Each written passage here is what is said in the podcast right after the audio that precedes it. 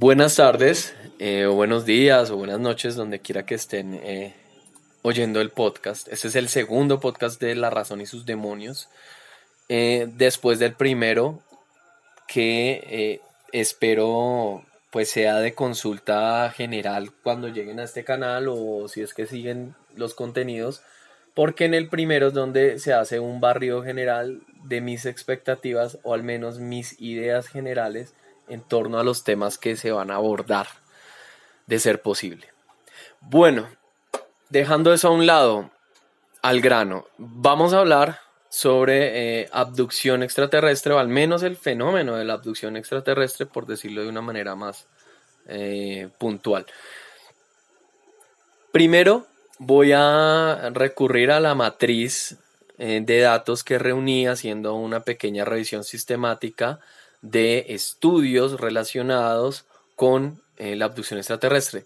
Ex estudios que encontré en Google Scholar, que encontré en bases de datos académicas, son estudios publicados en revistas indexadas, es decir, que académicamente pues están bien, eso no los hace verdaderos ni, ni, más, pero al menos sí confiables. Em, vamos a revisar esos estudios, son aproximadamente, me parece que cuatro o cinco, y voy a dar unas pequeñas opiniones eh, a través de la, de la argumentación que los autores han dado de cada uno de los abordajes, eh, tanto metodológicos como, como argumentativos, porque pues hay autores acá que se van más por el lado cualitativo, que buscan un argumento más humano en torno al fenómeno. Pero son investigaciones científicas finalmente todas. Vamos a hablar un poco sobre John Mack y su trabajo, pero eso lo dejaré al final. No voy a analizar estudios de John Mack, que bueno, los que ya conocen del tema saben que John Mack fue un psiquiatra norteamericano que en 1990 empezó un estudio con aproximadamente 200 personas, según hay registros, según las fuentes, y eh, sacó algunas conclusiones en torno al fenómeno de la abducción, que a mí me parecen interesantes, pero bueno, las vamos a analizar al final. Entonces, eh, vamos a dar la matriz, la matriz de datos. Empezamos con el primer estudio. Eh, yo voy a dejar todo en un punto RAR para que revisen los PDFs eh, imparcialmente. Bueno, se llama, está en inglés, Alien Abduction Experience. básicamente traduce como abducción alienígena, experiencias, algunas hipótesis o pistas dadas por la neuropsicología y la neuropsiquiatría. Los autores son Catherine eh, Holden y Christopher, eh, bueno, el apellido empieza por C. Es del año 2010. En, el resumen dice que se consideran cuatro áreas de las neurociencias, se abordan con respecto a las posibles pistas o hipótesis que nos pueden dar luz en torno a la comprensión eh, del fenómeno de la abducción extraterrestre. Entonces, lo primero que analizan los autores es que la parálisis del sueño, según los estudios que ellos realizaron, puede estar altamente relacionada o correlacionada, eso es otro tema, cómo analizar correlación y relación. Voy a hacer otro video para eso, les comparto otro. En fin, puede estar correlacionada con las eh, narraciones de experiencias mm, de abducción extraterrestre o que dicen ser experiencias de abducción por inteligencias no humanas. No lo demos por hecho, en mi postura yo no lo doy por hecho, pero me, lo tomo en serio, mi postura es similar a la de John Mack, es más intermedia, más neutra. En segundo lugar, los autores consideran que la investigación eh, arroja datos interesantes sobre la posibilidad de recuerdos falsos, de que, bueno, más allá de la parálisis del sueño o en relación a ella, también haya presencia de recuerdos falsos. Por, creados por varios mecanismos, ¿no? Mecanismos también internos que pueden estar asociados con factores patológicos eh, eh, latentes en el sujeto o también mm, cuestiones como la hipnosis y demás que se ha demostrado ciertamente que puede provocar recuerdos falsos. Mm, es decir, eh, Acá los autores nos dicen, según lo que yo leí, que eh, las personas abducidas, debido a problemas de salud mental o a condiciones específicas, no las llamemos problemáticas necesariamente, están predispuestos a generar eh, este tipo de recuerdos en torno a la abducción influenciados por cuestiones culturales, la cultura pop, bueno, entre otras cosas. Bueno, eh, en tercer lugar, los autores consideran eh, que es importante analizar los antecedentes de salud mental de las personas, precisamente por el tema de que estén predispuestos a generar recuerdos falsos o demás. Y concluyen eh, básicamente que no hay evidencia convincente de que haya más tasas altas de psicopatología en la muestra poblacional que dice ser abducida con respecto a la población que, no está involucrada en el tema. Es decir, básicamente, ellos, una de sus hipótesis fue, ok, estas personas pueden eh, tener antecedentes psicopatológicos importantes que estén relacionados con eh, sintomatología de alucinación sensorial, pero no encuentran que datos al menos significativos que evidencien que en verdad estas personas eh, padecen complicaciones mentales o, cognitivas o en general psicológicas que los predispongan a este tipo de, de percepciones, ¿sí? De percepciones eh, extrañas, de experiencias extrañas. Entonces, bueno, eso es lo que concluyen. En resumen, hablan de que la parálisis del sueño puede estar relacionada, de que los secuestrados pueden tener antecedentes, es una hipótesis que todavía está viéndose y los autores no la descartan. Dicen que las experiencias de abducción extraterrestre pueden estar relacionadas también con una actividad anormal en los lóbulos temporales, pero eso no está confirmado. Esta hipótesis es interesante porque habla ya sobre una cuestión más neurológica específica y que los lóbulos temporales están eh, de alguna manera alterados o hay una anormalidad bioquímica, qué sé yo, que está correlacionada con los casos o con al menos la, sensación de haber sido abducido. Eso es muy interesante, pero más allá de interesante, no están diciendo que tengan la respuesta. Recuerden que esto fue en 2010, la investigación se ha actualizado, el conocimiento va avanzando, como ya dijimos en el primer podcast sobre este tema del conocimiento. La segunda eh, investigación, traducida a español, dice creación de mitos en la abducción alienígena, narrativas.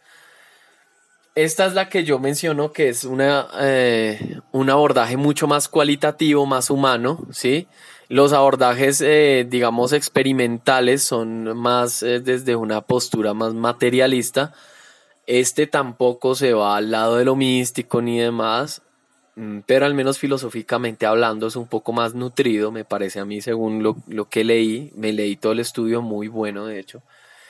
Y bueno, la autora una sola, Stephanie Caddy, eh, hace un análisis del discurso en torno a las narraciones sobre la experiencia de abducción y halla en estas un valor simbólico que eh, nos remite como a cuestiones muy humanas, muy propias. Ella correlaciona de alguna manera el fenómeno de la abducción o de las experiencias de abducción, hablemoslo así, no lo demos por hecho, lo relaciona con una cuestión humana en torno a la creación de símbolos, eh, en torno al lenguaje, al discurso. Eh, es algo más cualitativo que me llama mucho la atención porque estamos acostumbrados a leer solo estudios semejantes al anterior, al, anterior que reporté, que fue sobre el, tema de los lóbulos temporales y la psicopatología. Esta es una cosa completamente diferente. eh, ella habla de una serie de tipos de narrativas que eh, están categorizadas en el estudio. Las voy a mencionar muy escuetamente todas. La primera es la narrativa de la salvación física. ¿sí? es decir, que los extraterrestres, ella haya que mucha población con la que ella hizo el estudio, por cierto no mencioné que eh, hizo el estudio con 130 casos, y a partir de 230 casos, pues ella ya hizo su análisis. Eh, parte de esos 130 casos, o la, gran, la mayor parte de esos 130 casos, se centran en la salvación simbólica, en, el héroe, en la figura, el, arquetipo del Salvador, ¿sí? Del héroe, del Mesías. Los extraterrestres vienen a salvarnos físicamente, como entidades físicas, de algún, de algo, algo catastrófico, de algo malo, algo negativo. ¿Listo? La segunda narrativa o categoría narrativa es de eh, hibridación, narrativas de impotencia, le llama ella, eh, en las que se halla que eh, la figura del extraterrestre se utiliza como una entidad que ve a los humanos como cuerpos anfitriones para fortalecer una especie. Es decir, de esos casos que ella estudió, varios reportaron que supuestamente se les informó o, se, o, infieren eh, que los extraterrestres quieren salvar su especie utilizando eh, mecanismos biológicos humanos para ello. La tercera eh, narrativa es el mejoramiento de la humanidad. Son narrativas que están relacionadas con la, lo que ella denomina, ella lo denomina autoayuda alienígena. Eh, es decir, todo lo que tiene que ver con el mejoramiento social, con los valores, con eh, todas estas personas que de una u otra manera reportan casos de abducción en donde supuestamente se les informa sobre que la sociedad debe mejorar, sobre que la sociedad, eh, la política y demás, la economía están mal y que debemos hacer algo como humanidad para mejorarlo en función de ciertas contingencias negativas para la humanidad. La cuarta narrativa que ella estudia es la comunión cósmica, el mito de la comunión prescribe un conjunto de virtudes que incluyen la humanidad, la tolerancia y la paz. Esta es la que ella denomina la menos común, pero asimismo es la que eh, resulta un poco más cercana a lo New Age, que el New Age relaciona el fenómeno extraterrestre con, como con esa comunión cósmica, con ese asunto moral, con los, eh, los imperativos categóricos morales, ¿sí? Los extraterrestres de alguna son, son seres eh, no necesariamente físicos que vienen a hablarnos sobre temas éticos, humanitarios, eh, sobre paz, sobre amor. Bueno, eso es lo que ella estudia. Yo mm, tengo una postura neutral al respecto, me parece interesante, me parece que hizo un abordaje distinto. Listo, para que sepan que existe este tipo de estudios y eh, pasemos al tercer estudio, se llama Alien Abduction Experience, pues eh, es súper básico, experiencias de abducción extraterrestre. Eh, de Apple S, Lin S y, Newman L. Los apellidos y los nombres completos no, no, los coloco, porque de hecho en las revistas donde se publican artículos científicos generalmente se publican normas que, no colocan el nombre completo. Entonces solo, solo tengo como los apellidos. Dice, ellos dicen algo así básico. Aunque no existe un acuerdo universal con respecto a qué características contextuales o experienciales son necesarias o suficientes para definir la abducción extraterrestre, se han propuesto varias descripciones. Las características más comunes de las experiencias de abducción incluyen elementos como la captura, el examen, el tiempo perdido.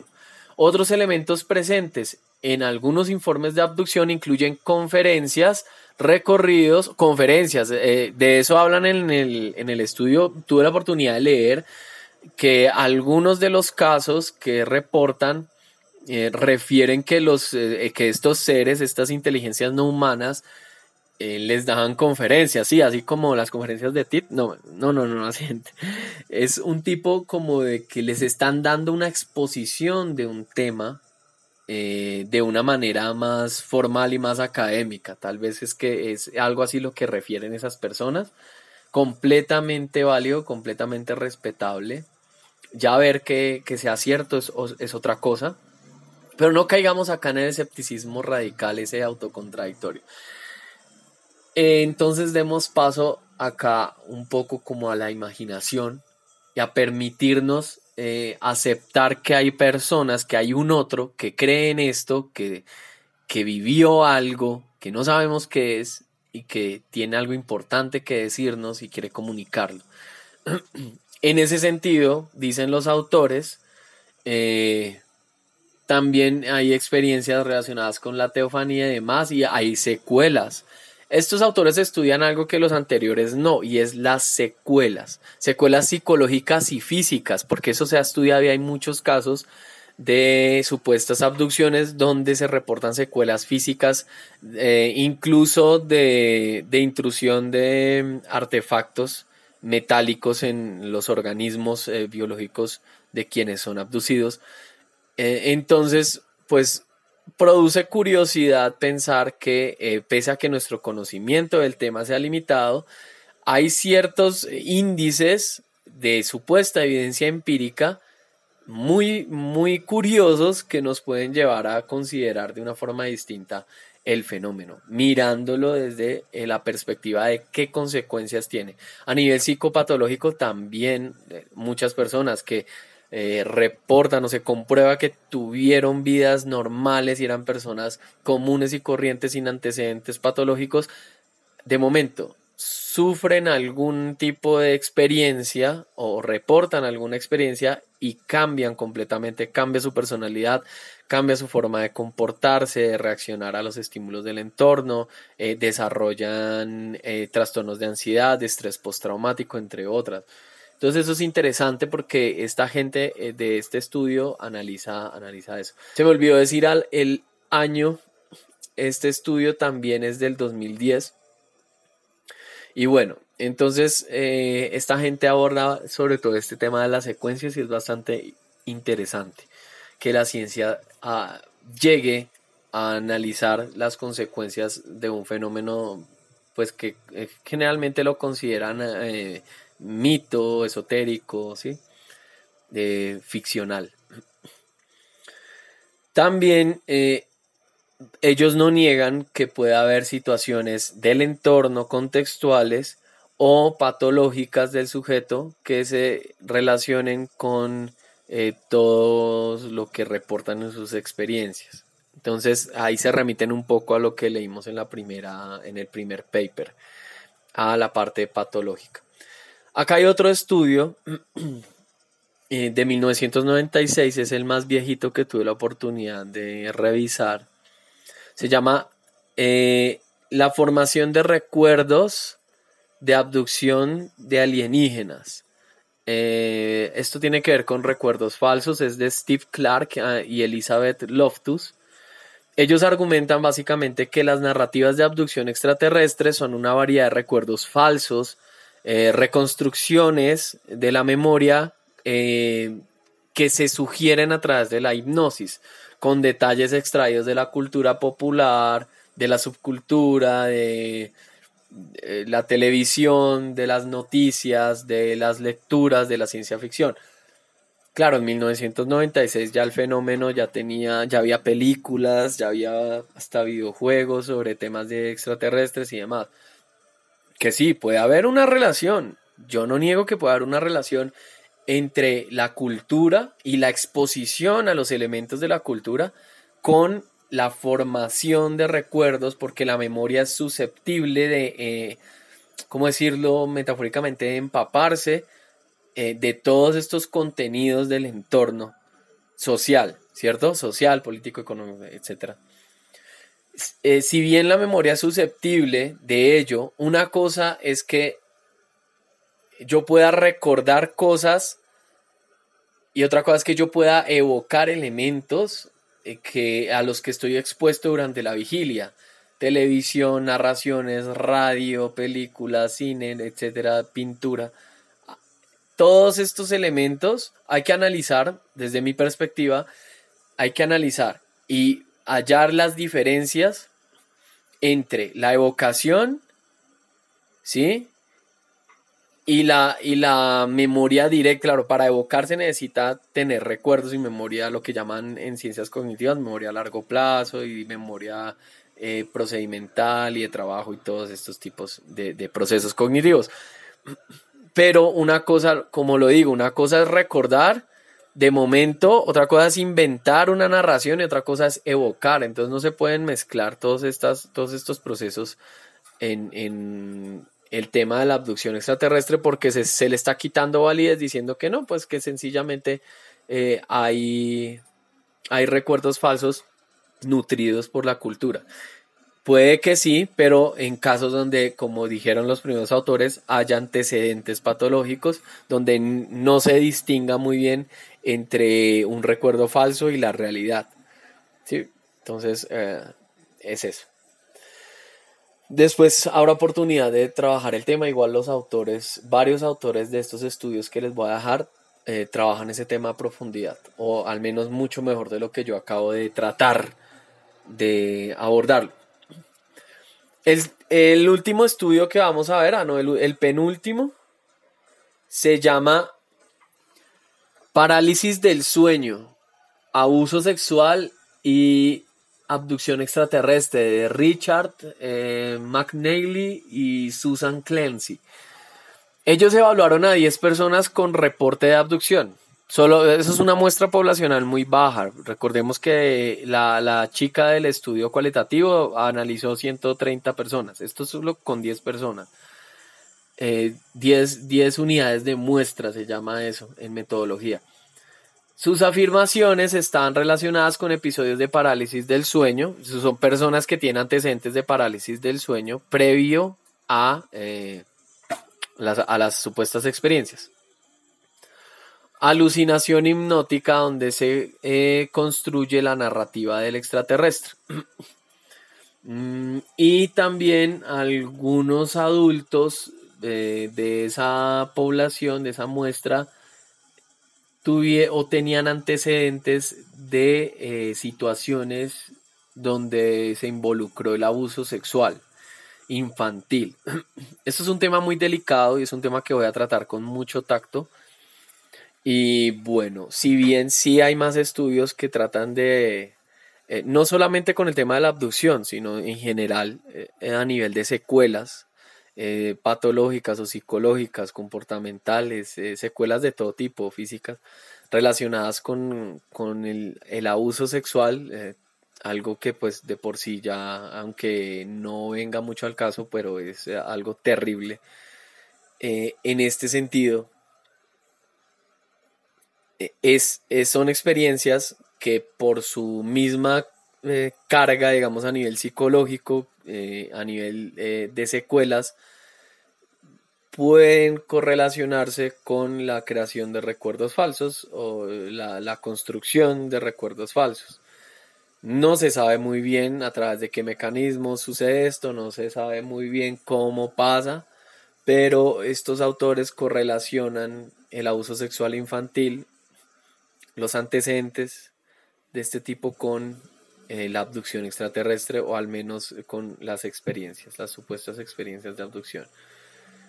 Eh, no dicen, en, lo que leí del ensayo, no dicen que se niegue, tampoco dicen que eh, acepten que sea cierto que las personas hayan sido abducidas por inteligencias no humanas, pero piensan que también hay un elemento psicológico fuerte de secuela que puede estar generando las, las imágenes, las sensaciones eh, y todos estos elementos eh, sensomotrices y perceptuales en torno a la abducción extraterrestre.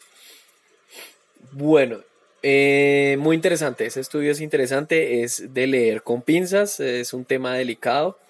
Pero bueno, pasamos al último estudio que se llama Alien Abduction, a Medical Hypothesis. Eh, hacen una hipótesis médica que es, un, estudio muy similar al primero. Es de David Forrest eh, del 2008. perdón, el estudio anterior era del 2015 el de abuso sexual.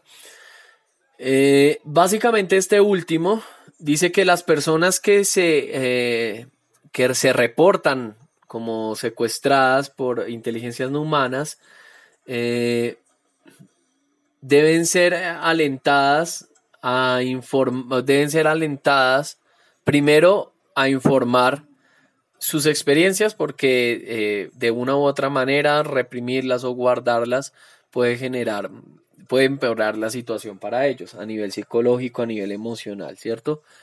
Entonces, ese es uno de los puntos que eh, trata este autor, David Forrest. Mm, él tiene unas hipótesis muy interesantes. ¿Por qué lo dejé de último? Porque este es el que más me ha dado de qué hablar o de qué pensar. Dice que eh, aparte de que las personas deban reportarlo a cirujanos y anestesiólogos, ¿por qué a cirujanos y anestesiólogos? La hipótesis de este tipo es que eh, durante la cirugía y durante los procesos de anestesia fuertes, las personas pueden generar recuerdos falsos, eh, ya sea por efectos secundarios de los medicamentos, eh, de, la, de la cirugía como tal, del procedimiento, mezclados con eh, influencia cultural, que esto también em, aborda un poco lo, lo, que los autores anteriores trataron. Eh, ellos dicen que en el quirófano, antes de perder el conocimiento, o podría ser que hay recuerdos de cosas que se mezclan con la experiencia eh, del, quirófano. Ese, tipo tiene una hipótesis muy, muy rara y muy interesante a la vez, porque está diciendo básicamente que las personas pueden generar, pueden mezclar cosas de la vida cotidiana, de, la exposición cotidiana, con eh, esa, digamos, esa, ese grado de conciencia bajo eh, que resulta de un proceso de, cirugía o de quirófano, en donde pues obviamente se utilizan eh, anestésicos muy fuertes que pueden generar a nivel eh, neuronal ciertos efectos secundarios mm, cuyas consecuencias eh, puedan estar relacionadas con la formación de recuerdos falsos. ¿Por qué? Porque él halló que hay personas que después de cirugías o procesos de, anestesia muy fuertes reportan supuestas abducciones extraterrestres. Él dice que hay un estado de algo así como preconciencia o conciencia eh, limitada en el que la persona todavía puede organizar información o procesar información a nivel cognitivo eh, pero sin cierta lógica, no, es decir, no tiene en cuenta elementos contextuales, elementos del entorno, como que qué estoy haciendo aquí, me están operando por esto, no, todo eso no está, sino que eh, todavía hay una función neurológica eh, importante que puede estar favoreciendo la mezcla de ideas y de recuerdos y de eh, conocimientos y, e imágenes sobre todo. Entonces, pues las personas que conocen sobre todo pues este fenómeno y la cuestión de los grises y demás que está como ya en la cultura popular. Eh, eh, las personas tenemos información sobre esto y por X o Y razón en el quirófano la anestesia no hace el efecto eh, normal o genera efectos secundarios y lo deja uno medio, medio despierto. Entonces puede generar este tipo de, de recuerdos falsos. Eh, bueno, eso es lo que dice en general, ¿no? Que cómo se mezclan, cómo se mezclan las cosas, las imágenes, los, la información, los datos, porque pues el cerebro eh, procesa datos, ¿no? Entonces es eso. Eh, el fenómeno de la abducción tiene una cantidad de aristas y de niveles de consideración que van más allá de considerar que la persona está loca o que la persona tiene esquizofrenia o que la persona tiene alucinaciones, ¿no? Porque la formación de alucinaciones tiene muchas fuentes muy diversas y no necesariamente debe haber eh, como tal un, síntoma clínicamente relevante para que exista la, eh, el caso de la alucinación, ¿no? El fenómeno de la abducción extraterrestre hay que tomarlo con cuidado. Las personas que reportan esto de manera ética, todos eh, estamos en el deber de tratar a esas personas con dignidad y ellos tienen el derecho de ser tratados con dignidad pese a que nosotros tengamos posturas escépticas o posturas creyentes, siempre hay que tratar con respeto a las personas que tengan este tipo de, de narraciones encima y de experiencias, supuestas experiencias o, por qué no, experiencias reales encima, porque les, eh, pues ellos eh, realmente están atravesando situaciones que emocional, psicológica y comportamentalmente los está afectando de alguna manera, sea para bien o sea para mal. En el caso ya entrando a nivel del análisis científico, eh, bueno, me decepciona, por ejemplo, que autores como los del primer estudio, el de 2010, el de Catherine Holden eh, Christopher y Christopher, eh, nieguen en algún punto del estudio que pueda haber veracidad en estas narraciones. O sea, ellos dan por hecho, desde una postura bastante escéptica, dan por hecho que el fenómeno de la abducción es, es un invento por personas que eh, pueden estar atravesando distintas situaciones eh, sintomáticas. Y, y, bueno, eso me parece éticamente inadecuado y pues en un estudio científico ese tipo de cosas no, no se manifiestan. Lo que tus posturas personales no deberían interferir en eh, tus procedimientos científicos algo muy similar a lo que hablé en el, en el podcast pasado sobre cómo el ser humano también hace ciencia. La ciencia está hecha por humanos y por lo tanto pues eh, hay ciertos sesgos eh, importantes que marcan la diferencia entre un estudio y otro. Me parecen muy interesantes eh, las hipótesis, la, última hipótesis, la de cómo se mezclan ideas en, el quirófano eh, bajo efectos de la anestesia. Me parece interesante también eh, el estudio que habla sobre la parte cualitativa, sobre las narraciones. Ella no, digamos que ella no le interesa saber si el fenómeno es cierto o no. A ella le interesa es ver qué tipo de narraciones y de simbología se puede crear en torno al, fenómeno. Y me gusta también la hipótesis del tema del lóbulo, de los lóbulos temporales. Entonces, eh, bueno, hay mucho conocimiento aún por adquirir, hay mucho que investigar. Y sobre todo en este tema del misterio. Eh, se considera un misterio el tema de la abducción extraterrestre porque, como lo dije en el podcast anterior, hay eh, un grado de incertidumbre muy alto en torno al tema. Hay muchas hipótesis por un lado, por otro, que no concuerdan entre sí, no hay simetría entre ellas. Eh, hay hipótesis auxiliares que han sido descartadas bastantes, pero todavía existe el fenómeno y mientras el fenómeno exista, mientras haya algo de dónde agarrar, la ciencia tiene de dónde estudiar, de dónde abordar. Entonces, eh, bueno, no es muy interesante lo dejo a criterio de cada uno. Yo considero que el conocimiento actual en torno al tema es muy limitado, pero eh, hay mucho más conocimiento del que se dice normalmente en redes o en entrevistas o en YouTube, porque generalmente las personas no remiten a los estudios científicos, sino que se van directo al video del, del X que eh, eh, habló sobre el tema o, o, consultan con un conocido y el conocido no está muy bien informado. Y bueno, por eso yo hago este ejercicio de eh, abordar los estudios, eh, porque hay muchas cosas que tanto yo como todas las personas que puedan llegar a ese contenido desconocemos y estos estudios nos llevan a un conocimiento al menos más confiable.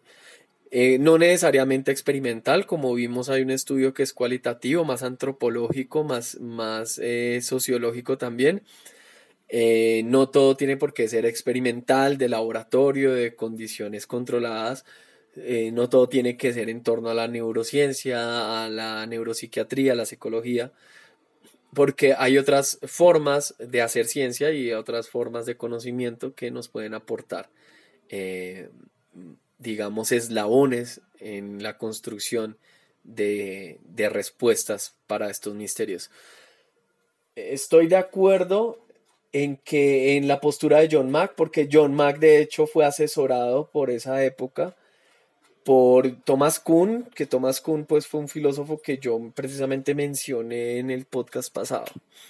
Entonces, eh, al estar pues asesorado por un filósofo y más de la talla de Kuhn, un filósofo de la ciencia de, de semejantes proporciones, pues John Mack guarda una postura muy neutra porque él tenía colegas escépticos, también psiquiatras, que decían, no, pues estos son inventos, estos son recuerdos falsos, estos son trastornos, esto es gente enferma, esto es gente que quiere llamar la atención, incluso así la falta de ética de, muchos de muchos científicos que, que, pues, bueno, en fin. Y John Mack eh, no estaba ni en esa postura ni tampoco afirmaba el fenómeno hasta donde yo sé, hasta donde leí entrevistas, hasta donde leí sobre la vida del hombre y la biografía. Él decía que él se tomaba en serio el fenómeno, eh, pero tomárselo en serio no era abogar por una de las posibles explicaciones o respuestas tentativas, mejor llamadas hipótesis. Entonces, él decía como, ok, esto es raro, esto es curioso, esto es un fenómeno que no entiendo, no sé cómo explicarlo desde los recursos actuales eh, teóricos explicativos de, mi área, ¿sí? De, la psicología y la psiquiatría, como eh, tampoco puedo afirmar que sea lo que dicen los abducidos que es. Eh, supuestamente secuestros por parte de inteligencias no humanas. Afirmar eso ya es ir más allá de la especulación y, bueno, pero si realmente, si abrimos un poco más el, eh, la, digamos, la posibilidad de hipótesis más raras y distintas, no tiene de malo decir, ok, puede que sí, puede que sí haya una inteligencia no humana o varias inteligencias no humanas detrás de esto, puede haber una correlación, pero ¿cómo correlaciona una variable con otra que no, pues que no, no dispongo de esa variable ni de, ni de datos sobre esa variable? O sea, no, ahí sí no se puede hacer ciencia al respecto. Ahí hay un límite epistémico. O sea, yo puedo suponer que, bueno, es posible, es probable, estadísticamente es probable que una inteligencia no humana esté metida en eso, aunque sea poco probable. Pero eso no significa que sea imposible o que sea un invento o que sean narraciones fantásticas de, las personas. Entonces hay que partir de posturas ni escépticas, radicales, ni tampoco sumamente crédulas para poder eh, abordar mm, el conocimiento y para poder ah, hacer aportes al conocimiento actual sobre un tema. Eso es lo que yo, lo que yo encuentro como prudente a nivel noceológico, es decir, a nivel de, del qué se considera conocimiento, qué es conocimiento, de la construcción del mismo. Eh, como ya vimos, hay autores que sí tienen un, sesgo escéptico radical. Pues, eh, a nivel filosófico hay unas críticas interesantes sobre el escepticismo radical, sobre que se autocontrae, pero eso es tema de otro video, de otro podcast. Eh, pero de todas maneras, pues no es llegar, como digo, al escepticismo radical, pero tampoco a, a ser crédulo, ¿no? Del todo. Creo que la postura de John Mack es la más ética y es la intelectualmente más honesta, porque uno tiene que ser intelectualmente honesto y decir, bueno, mis sesgos personales, mi carrera, mi profesión no van a mediar en lo que estoy estudiando. John Mack podría decir para no fregarse la carrera como psiquiatra reconocido, podría decir no, esto es, son inventos. Mis 200 casos todos son personas que tienen algún desorden cognitivo mental y ya. Pero no, él fue prudente y aunque arriesgó y aunque se arriesgó, mucha gente lo criticó, muchas personas de la academia lo criticaron, le cerraron puertas. Eh, pese a ello, él fue prudente y ser prudente y ser correcto es decir, no sé qué está pasando, no entiendo el fenómeno eh, y hasta ahí pero es algo interesante que vale la pena estudiar. Y eso es todo. Entonces, bueno, hay hipótesis de la neurociencia, hay estudios que sí le dan cierto, cierto nivel de realismo a las anécdotas, es decir, que si refieran a cosas reales, que haya correlatos reales sobre el fenómeno que reportan sobre que sí hay extraterrestres, como pues también puede ser el otro caso, pueden ser ambos. En mi postura, ambas son probables, como puede haber personas que sí en efecto padezcan condiciones eh, psicológicas que favorezcan las alucinaciones, que permitan la mezcla de elementos de la cultura eh, y, otras experiencias personales traumáticas que también pueden estar entrando en juego. Para mí también, así como esto es posible que sean este tipo de narraciones creadas por la persona por distintas condiciones, también puede haber un eh, yo creo que hay un grado de verdad, debe haber un grado de verdad que vale la pena estudiar detrás de muchas de las que todavía no tienen una explicación clara, detrás de las experiencias donde la persona no tiene antecedentes psicológicos, donde la persona tenía una vida normal y un comportamiento eh, dentro de lo que cabe socialmente normal, sin antecedentes, sin consumo de drogas, sin consumo de fármacos, que no fue expuesta al quirófano, que no fue expuesta a temas de cultura muy fuertes, que no tiene eh, intereses en mentir. Muchos casos son así y esos casos tan difíciles de explicar son los que vale la pena estudiar para ver cuál es la otra cara de la moneda del fenómeno, que no es la cara de la moneda que analizan los científicos tradicionales y es la cara de la moneda de eh, quienes tienen una postura menos escéptica y que creen más en, las narraciones de estas personas. Lo dejo hasta ahí, gente. Eh, de verdad es un tema controvertido, un tema amplio y pues ojalá eh, se pueda seguir estudiando y abordando en el tema del misterio y del conocimiento, incluso de la filosofía de la ciencia que le es pertinente. Precisamente el mismo Thomas Kuhn eh, estuvo metido con John Mack, al menos asesorándolo. Listo, eso es todo. Gracias por escuchar hasta acá. Espero les haya nutrido el podcast y nos vemos, nos oímos en uno próximo.